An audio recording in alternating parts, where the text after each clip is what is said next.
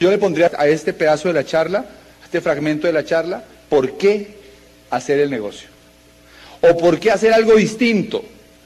¿Por qué buscar algo diferente a lo que tradicionalmente toda la familia ha hecho? ¿Por qué pensar fuera del molde? ¿Por qué romper el paradigma de que para poder vivir hay que tener un empleo? ¿Por qué romper el paradigma de que para poder tener un estilo de vida hay que conseguir plata para estar en un banco para montar un negocio? ¿Por qué no creer en la posibilidad de levantar un negocio dentro de la nueva economía? La economía funciona como un pozo, imaginémoslo así. Y ese pozo, ¿ok? de la era industrial se está achicando, o sea, se está contrayendo. Cada vez es más difícil extraer recursos de ese pozo. ¿Estamos de acuerdo? Los invitados se han dado cuenta, o todos en general, que cada vez es más complicado poder ganar dinero con la forma que normalmente aprendiste a, ganar dinero. Me explico, si tú eras médico, tu papá es médico, para ti es más difícil ganar dinero como médico o no. O el negocio que la empresa, la empresa que tuvieron los, los papás de uno hace 25 años hoy en día no produce ni la décima parte. ¿sí? Cada vez es más difícil extraer recursos de la economía de la era industrial. Lo interesante es que yo fui a la universidad y ustedes, algunos fueron a la universidad y probablemente muchos han ido a la universidad y muchos saben que cuando terminaron su carrera, los profesores y la gente que nos educó y nos entrenó, nos, nos dio información o conocimiento para poder avanzar en la vida, fueron criados y creados en la era industrial. La mayoría de los, de los profesores míos eran empleados. Fueron formados en la era industrial y nos enseñaron acerca de cómo ganar dinero en dónde? En la era industrial. Lo que nosotros conocemos como crisis no es más que simplemente un proceso de cambio. La crisis es o ocurre porque la mayoría de las personas siguen tratando de extraer recursos de un pozo que se está secando. Pero lo interesante del tema este es que hay un nuevo pozo, que es el pozo de la nueva economía, que la mayoría ni siquiera sabíamos que existía. Yo tuve que leer libros para entender esto. Lo único que uno sabe es que cada vez hay menos empleo. Lo único que uno sabe es que cada vez es más difícil conseguir un empleo y que cada vez pagan menos. Pero nadie entiende qué es lo que está ocurriendo. Lo más lógico es pensar que la culpa es del gobierno, la culpa es de la situación política, social y todo eso tiene un componente importante, pero hay algo, hay un factor que es fundamental. Y es que esto está ocurriendo a nivel mundial y es parte de una tendencia mundial. Esto se llama nueva economía, es un nuevo pozo y ese pozo está en expansión, está creciendo. ¿Cuántos de nosotros sabemos sacar eh, recursos de ese pozo? Pues probablemente ninguno. La diferencia está en que las personas que aprenden a hacer dinero en el pozo de la nueva economía se encuentran con un pozo donde muy pocas personas saben sacar recursos. Hay muchas más posibilidades de hacerse rico en la nueva economía que en la economía de la era industrial.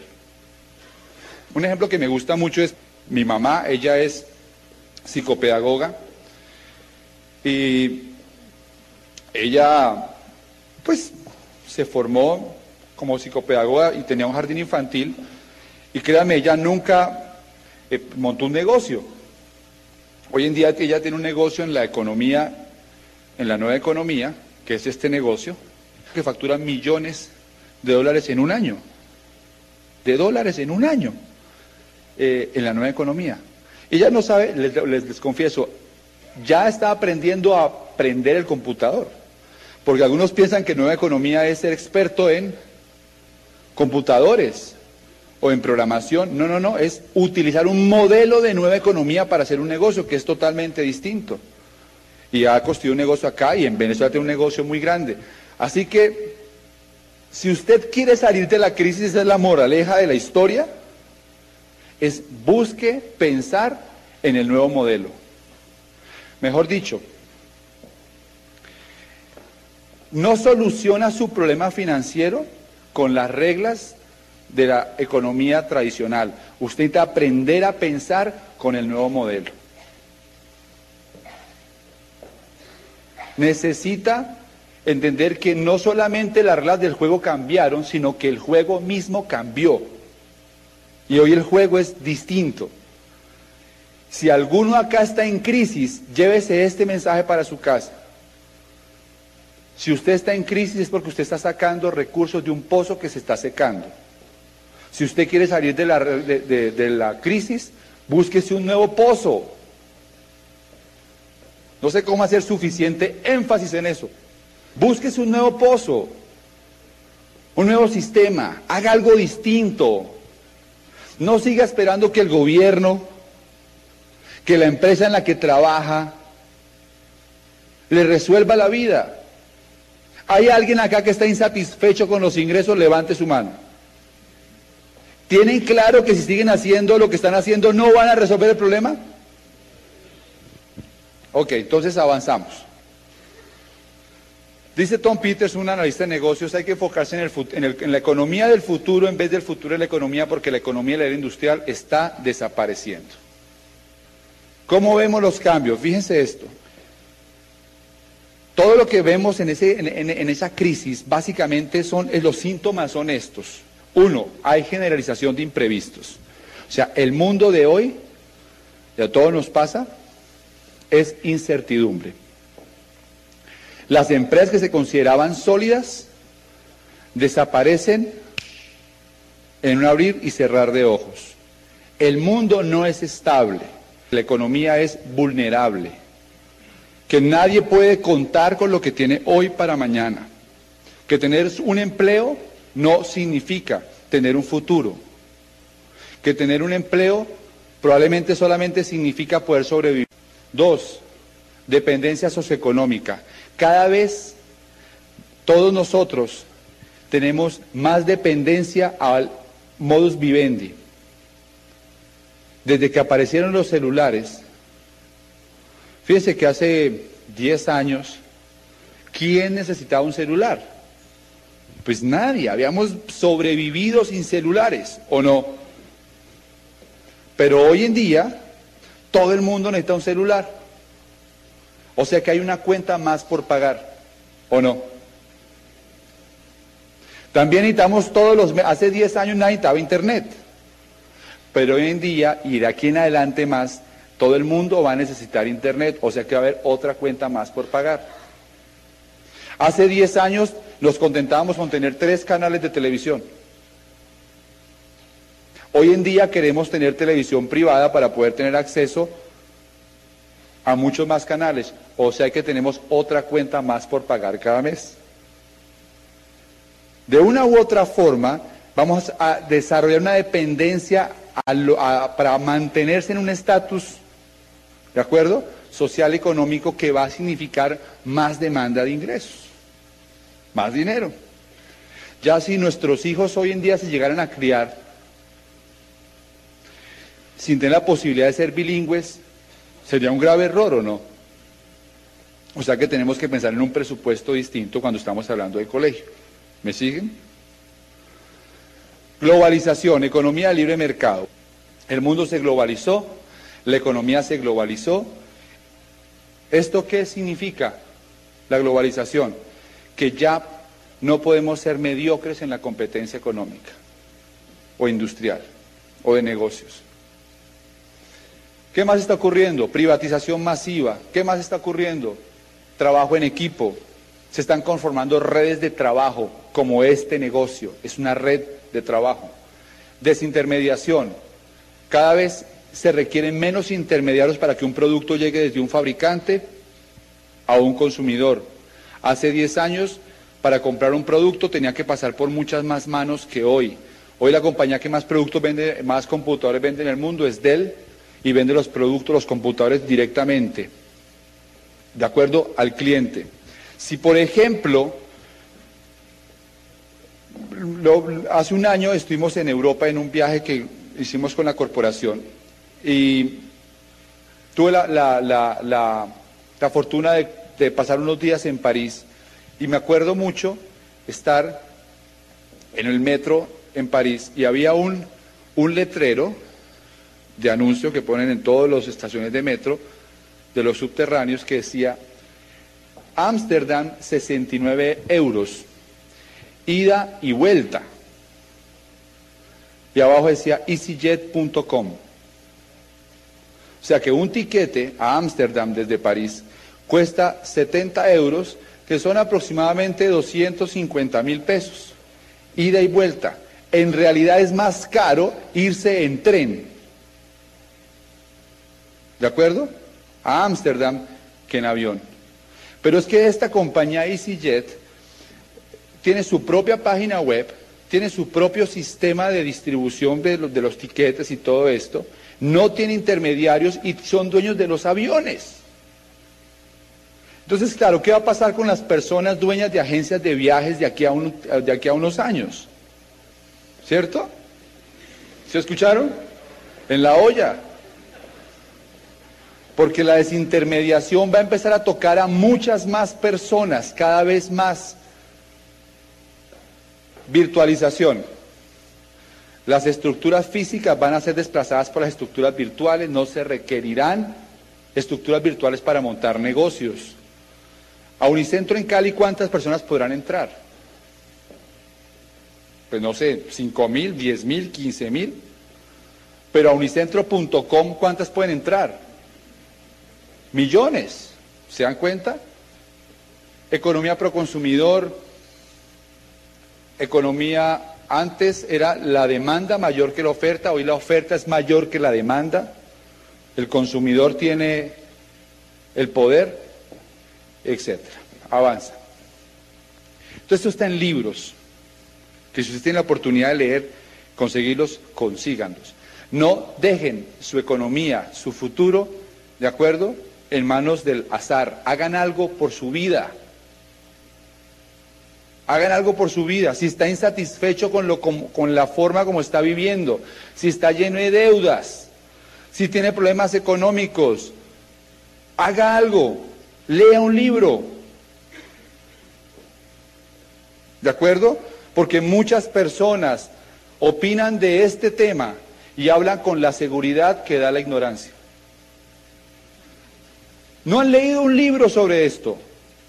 No, tienen información suficiente para opinar sobre este tema. Yo los invito a que lean, busquen información para apoyar esto. La pregunta es, ¿está usted adaptándose al cambio o está siendo arrasado por este? Cuando, cuando uno está en una playa, no sé a cuánto a usted le guste eh, surfear, lo que yo no sé hacerlo, pero yo he estado fijándome en el tema y he leído algunos libros que hablan incluso sobre este tema. Lo que tengo claro es que un surfista jamás le da la espalda al océano y siempre está pendiente de la de la ola que viene. ¿Ok? Hágase esta pregunta. En este momento estamos en un momento de cambios. Y cuando hay cambios, hay fuertes olas que están saliendo.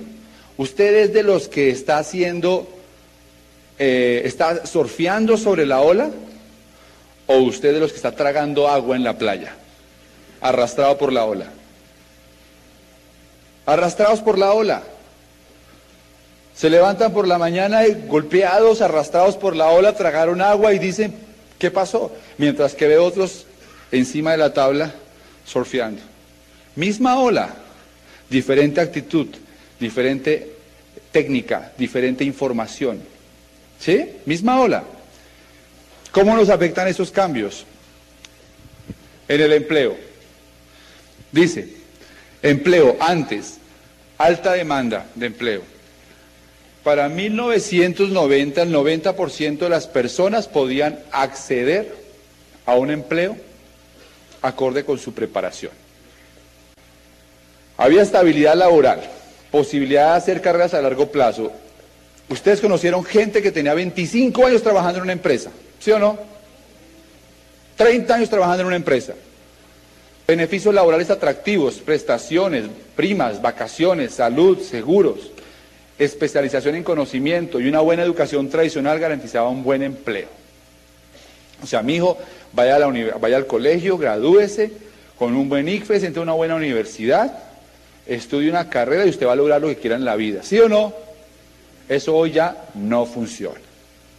Yo conozco un montón de amigos graduados, tengo un amigo que tiene una especialización en Harvard y estuvo en un empleo ahí cuando llegó aquí a Colombia y a los tres meses le dijeron, mira Alberto, nosotros la verdad es que no podemos pagarte lo que tu nivel educativo eh, demandaría, algo así. ¿Entiendes? Y pues afortunadamente hace este negocio. Ahora, hoy, ¿qué está pasando hoy con los empleados? Oh, empleados con esto. Poca demanda laboral, reducción de empresas. Dos, despidos masivos, reestructuraciones, fusión y constantes cambios, contratos a término fijo y corto plazo, pocos beneficios laborales y reducción de salarios y prestaciones. ¿Le confiaría hoy en día la tranquilidad de su familia a un empleador? Los que son empleados se acuestan por la noche tranquilos diciendo, ah, yo tengo un empleo. ¿Sí o no? Si tú tienes un empleo hoy, ¿qué te garantiza eso? Nada. Te garantizan que te vas a quedar sin empleo. ¿Sí? Pensiones. Antes, muchos aportando y pocos pensionados. La pensión era una pensión suficiente, bueno, una pensión era suficiente para retirarse y mantener calidad de vida. La empresa o el gobierno se hacían cargo de usted y había cierta despreocupación por la edad de retiro. Si usted estaba aportando en un sistema pensional, usted sabe que algún día se iba a jubilar. Pero la palabra júbilo ya no existe dentro de la jubilación. Si se han sentado a hacer un análisis financiero, ¿saben cuál es el problema de los países? Uno, de los problemas más graves de los países latinoamericanos, que no sabemos leer números. Nosotros somos completamente analfabetos financieramente. Analfabetos. No tenemos ni idea. En los países más desarrollados, la planificación financiera se hace de más edad a menor edad. O sea, si yo tengo 30 años, lo primero que hago es tratar de cubrir cuando tenga 70 y después cuando tenga 60 y etcétera. Irme cubriendo a más largo plazo. En nuestros países no tenemos ni siquiera planificado los próximos 30 días. ¿O cuántos tienen acá un fondo de imprevistos que tenga por lo menos seis meses el equivalente a sus gastos por si llega a perder el empleo? No entendemos eso. ¿Sí? Ok, cuando les hablé del tema de, la, de ser analfabeto financieramente, es que probablemente ninguno se ha sentado, o alguien aquí no lo ha, no sé si alguno lo ha hecho, para organizar un plan de retiro digno. Porque o tú eres parte de la solución del país o eres parte del problema del país. Ok. Ahora, pocos aportando y muchos queriéndose retirar. El 66% de las personas tienen que seguir trabajando o vivir de los hijos después de la edad de pensión. El Instituto de, Seguro Social está en quiebra y hay necesidad de responsabilizarse por el retiro. Pregunta, ¿dejaría hoy en día la seguridad de su futuro una pensión? Avanzamos. Fuentes de ingreso. Para mí, miren, yo lo explico de esta manera. Yo soy de una familia, ya les conté un poquito, donde crecí con mucha mamá y poco papá. Porque mi mamá estaba con nosotros en la casa y mi papá trabajando. Está bien. Pero ya más o menos en los años 80, 80, 90, principios de los 90, los niños crecían con poco papá y con poca mamá. Y hoy en día los niños crecen sin papá y sin mamá.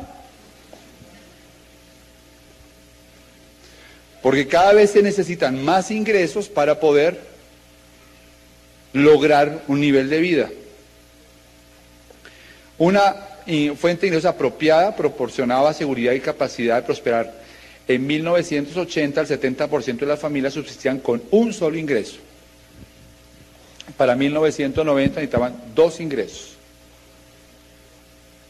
Ahora, los expertos recomiendan para una, una persona, una pareja debe tener por lo menos tres ingresos, pero digo tres ingresos, tres chorros, no tres chorritos. ¿Sí? Tres chorros de ingreso. ¿Ok? Continuemos. ¿Cuántas fuentes de ingreso cuenta su familia? Miren, esto me parece súper interesante. Eh, salario mínimo en dólares para 1997, 171 dólares. Salario mínimo en Colombia para el año 2000, 139 dólares. Salario mínimo en Colombia para el 2003, 116 dólares. Ahora en este momento tenemos un proceso de reevaluación del peso. Pero tarde o temprano vamos otra vez para abajo. Imagínense en cuánto puede estar el salario mínimo en dólares en el año 2010. Cuando estemos hablando de 80 dólares de salario mínimo. Cuando ya viajar se te vuelva totalmente fuera de alcance. Comprar un carro, porque hay muchas cosas en nuestro país que valen en dólares. ¿De acuerdo? Si nos quedamos igual vamos a ser cada vez más pobres, que está haciendo diferente para no empobrecerse. Continuemos. Ya les dije lo de la ola. Desarrolle una nueva forma de pensamiento. Si sigue pensando como está pensando, va a estar, va a seguir estando como está hasta ahora. El momento de cambiar es cuando uno no tiene que hacerlo. Esa frase me encanta. Es que muchas personas esperan a, que, a perder el empleo para decir, ¿qué hago ahora? ¿Será que todavía existe ese negocio? Mucha gente espera a que, a que le vayan a quitar la casa para decir, oiga, sí, como que vale la pena hacer algo distinto. Nadie en la vida planea fracasar. Levante la mano el que quiere fracasar. Nadie. La gente fracasa porque no planea. Ese es el tema. ¿Sí? Entonces ustedes llegan a este negocio. Se los presentaron, los invitaron a una reunión de negocios y apenas sucede eso, lo, primero que nosotros decimos es, ¿estará ese negocio para mi nivel? Oh, yo soy abogado, yo soy ingeniero, ¿estará ese negocio para mi nivel? Hay ciertas ideas equivocadas que tienen las personas nuevas cuando ven este concepto. Entonces aquí dice, algunas ideas equivocadas sobre el network marketing según los expertos, o sea, sobre nuestro negocio. Uno, es una pirámide. Muchas veces, cuando vemos este negocio, si somos nuevos, además venimos con la idea de eso, tan bueno no dan tanto, queremos buscar dónde está la trampita. ¿Sí? Eso no puede ser verdad. Si a un pueblo donde solamente han habido burros, y siempre han habido burros, y la gente no conoce sino burros, y un día tú llegas en caballo, ¿Qué crees que dice la gente? O sea, ¿qué burro tan grande o no? ¿Qué burro tan... Como ninguno de nosotros hemos tenido la posibilidad de ver esto antes, lo primero que hacemos es buscar algo con qué compararlo. Y entonces decimos, ah, la pirámide. Podemos entender ciertas cosas. Las pirámides son ilegales. Y este negocio tiene 45 años de existencia. Este negocio en Colombia produce más empresarios que ningún otro sistema. El año pasado facturó algo así como 50 mil millones de pesos, no sé si es la cifra correcta. ¿Sí? Y definitivamente es mucho más parecido a una pirámide el sitio donde trabajan muchos de ustedes. Porque ¿quién es el que más gana en una empresa? Es el que está arriba. Aquí no.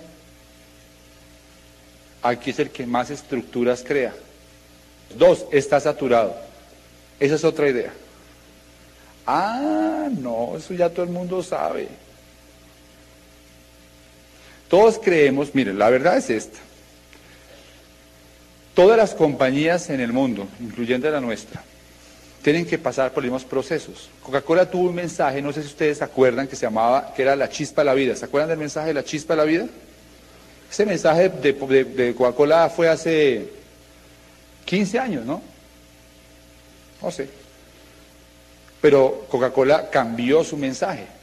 Al cambiar su mensaje, su imagen cambia ante el público. Se necesita mucho dinero para comenzar, no es cierto. Ahora, si tú vienes a este negocio a centaviarlo, y a preguntar por qué cobraron a la entrada. Esto es una empresa que vas a montar. Y tú necesitas invertir en una empresa. La mentalidad de la mayoría de personas es la mentalidad de empleado. ¿Tú sabes cuánta gente yo tengo en el grupo? Y todos tenemos personas en el grupo que trabajan 30 días y miran el cheque y dicen, ¿tú ese trabajo para ese cheque? Porque ellos no entienden que el empresario primero tiene que sembrar para después cosechar. A nosotros no nos pagan por horas de trabajo. Nos pagan es por volumen movido. Y si tú eres consistente, va a haber un momento en que va a entrar tanto volumen a tu grupo que los cheques que van a llegar están muy por encima del esfuerzo que tú estás haciendo. ¿O no es así? Hace un esfuerzo, trabaja. Pero, pues, sinceramente, yo como veterinario, trabajando como animal en veterinaria, jamás me hubiera ganado un cheque como los que recibo yo acá. Pero jamás. ¿De acuerdo? Porque claro, al principio eran más pequeños los cheques, eh, pero han ido creciendo. Y además los viajes. Y muchas cosas cambian. Pero yo creí en lo que yo había visto. Yo tenía que seguir mi instinto, mi corazonada. Yo sabía que había encontrado algo. Afortunadamente no me fui. Se van a encontrar con mucha gente que les va a decir, yo ya estuve y no funcionó. Como también hay mucha gente que va a una universidad, se matricula y no se gradúan. No porque no se puedan graduar, sino porque no estuvieron dispuestos a pagar el precio que había que pagar para tener el cartón. ¿O no? Muy bien. Esta parte me parece importante y la quise elegir porque, porque bueno, estamos en una tendencia que se llama el network marketing. ¿Para qué hacerlo? Vamos a pasar rápido por acá. Hasta acá espero haber hecho un trabajo y que hayamos logrado entender una cosa. ¿Hay un por qué hacerlo o no? ¿Hay alguno acá que pueda decir a estas alturas del paseo, no, yo, la verdad, yo estoy bien. Ya tengo mi pensión, tengo suficientes ingresos que no dependen de mi trabajo, suficiente capital, estoy divinamente. Seguramente alguno lo habrá. ¿Para qué hacerlo? ¿Es posible el cambio? ¿Usted cree en el cambio? ¿Y está trabajando en cambiar su vida? Déjeme decirles esto. Nosotros nos movemos en dos círculos diferentes y no sé si puedo dibujarlos o no, pero no importa. Todos fuimos de pronto al colegio y vimos la teoría de los conjuntos, ¿de acuerdo? A imaginarnos dos círculos grandes, dos conjuntos. Nosotros nos movemos en alguno de estas dos áreas, o en el círculo de la sobrevivencia o en el círculo de la creatividad. ¿Ok? ¿Cómo es estar en el, círculo, en el círculo o en el ciclo de la sobrevivencia? Es cuando tu vida solamente se orienta a subsistir. Tienes un empleo y lo que buscas es mantener el empleo. Vas a trabajar, vas al empleo, lo único que te preocupa es que al final del mes alguien te pague una quincena. Tienes una relación afectiva, lo único que te importa es mantenerla, que esté ahí. Das lo que sea necesario para sostener esa relación afectiva. Puede ser con tu esposa o con tus hijos o con tu familia o con quien sea. ¿Ok? En tu salud comes para vivir. apenas ahí para tener energía para levantarte por las mañanas. Eso es en el ciclo de la sobrevivencia. Pero se ha comprobado que la felicidad y el éxito se alcanzan cuando las personas pasan al círculo de la creatividad. Y cuando estás en el ciclo de la creatividad, el objetivo ya no es sobrevivir. El objetivo es desarrollarse. Una persona que está en el ciclo de la creatividad en una relación afectiva, ¿qué hace? Crea para mejorar la relación. Crea para desarrollar más afinidad con su pareja o con sus hijos. Cuando una persona está en el ciclo de la creatividad, se inventa, crea alguna alternativa para mejorar su alimentación, estudia sobre cómo puede alimentarse mejor, consume omega 3, por ejemplo, está en el círculo de la creatividad. ¿Sí? Cuando estamos hablando de finanzas, ¿qué pasa cuando una persona está en el círculo de la sobrevivencia? Se sienta en esta reunión y dice, ah, con la mano de deudas, ¿por dónde empieza uno? Además, ¿quién se va a meter a esto? ¿Sí me entiende? La persona que está en el ciclo de la sobrevivencia ya no tiene magia, perdió la esperanza. ¿Usted quiere ser feliz? Sálgase al ciclo de, de la creatividad. ¿Qué es lo que le ofrece a usted este negocio? Crear algo nuevo, aprender cosas distintas, relacionarse con gente que tiene otra forma de pensar. Eso realmente es cambiar. El cambio no ocurre mágicamente, ni ocurre de un día para otro, ni los cambios son radicales. El cambio es una decisión que ustedes tienen que tomar. Y uno puede hacer los cambios proactivamente, es decir, antes de que le toque hacerlo, o reactivamente cuando ya le tocó. Cuando ya le tocó. O sea, cuando ya se van a separar, dice, ¿me entiendes? ¿Cómo hago para rescatar la relación?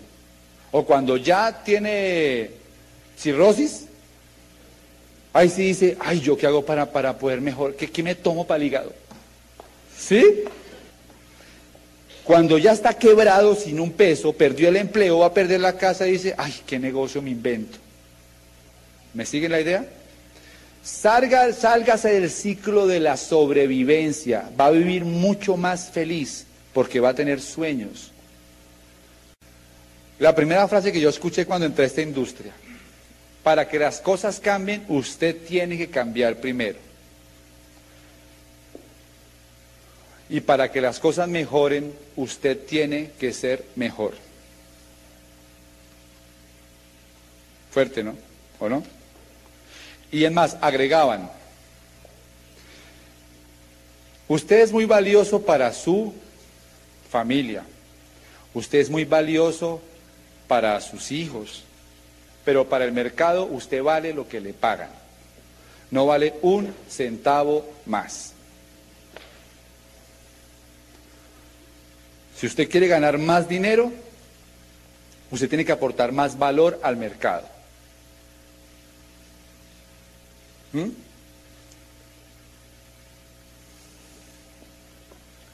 El sitio condiciona forma de vida que lleva ese resultado de sus decisiones pasadas. Así que su futuro es producto de sus decisiones actuales. Muy bien. Nadie planea tener resultados promedios, todos queremos resultados sobresalientes. ¿Por qué la mayoría obtiene resultados en por qué la mayoría obtiene resultados que no son los que quisiera? Porque no todo el mundo está programado para tener éxito.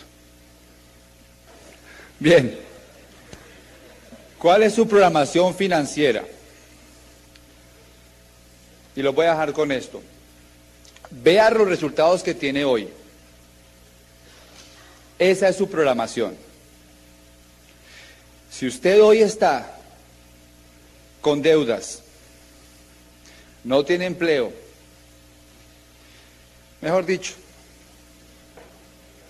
llevado un caos total. Esa es su programación. Desafortunadamente, duele entenderlo, pero usted está programado para ese resultado. La única forma de tener resultados diferentes es cambiar esa programación. ¿Y cómo estamos programados? Claro, viene un negocio de estos y te dice que te puedes ganar 500 millones de pesos. Y tú estás pensando en, necesito un empleo. O, eh, eso es para los ricos. O a cómo pagan la hora ya. ¿Te das cuenta por qué se raya el disco? Es programación. Vamos a dejar hasta ahí ahora.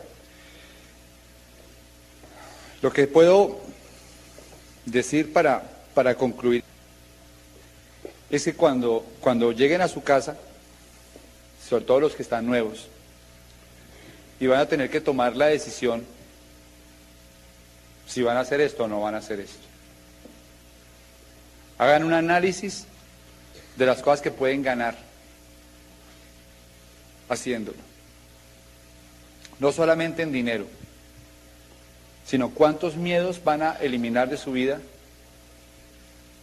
cuánto crecimiento puedan tener y hagan un análisis de lo que van a arriesgar. Se van a dar cuenta que es ridículo. Porque aquí nadie tiene nada que perder. Lo único que vas a poner en juego es tu ego, tu estatus, casi siempre pelatos. Es lo único que vas a poner en juego. ¿Qué van a decir? ¿Qué dirán? Y saben, la verdad es que uno tiene que tener en la vida la actitud del inmigrante para poder triunfar. Cuando uno es inmigrante en algún país, no tiene ego, ni tiene estatus, solamente va por lo que quiere. En la vida, para tener éxito y ser feliz, hay que encontrar un vehículo, hay que hacer lo que hay que hacer para triunfar. Ustedes se merecen triunfar en este negocio y en la vida. Se merecen vivir más tranquilos, sin estrés. Se merecen viajar el mundo, y en Barcelona, y en Nueva York, y en todas partes del mundo, y en Buenos Aires. Pero no solamente hay que merecerlo, hay que luchar para conseguirlo. Muchas gracias, muy amable.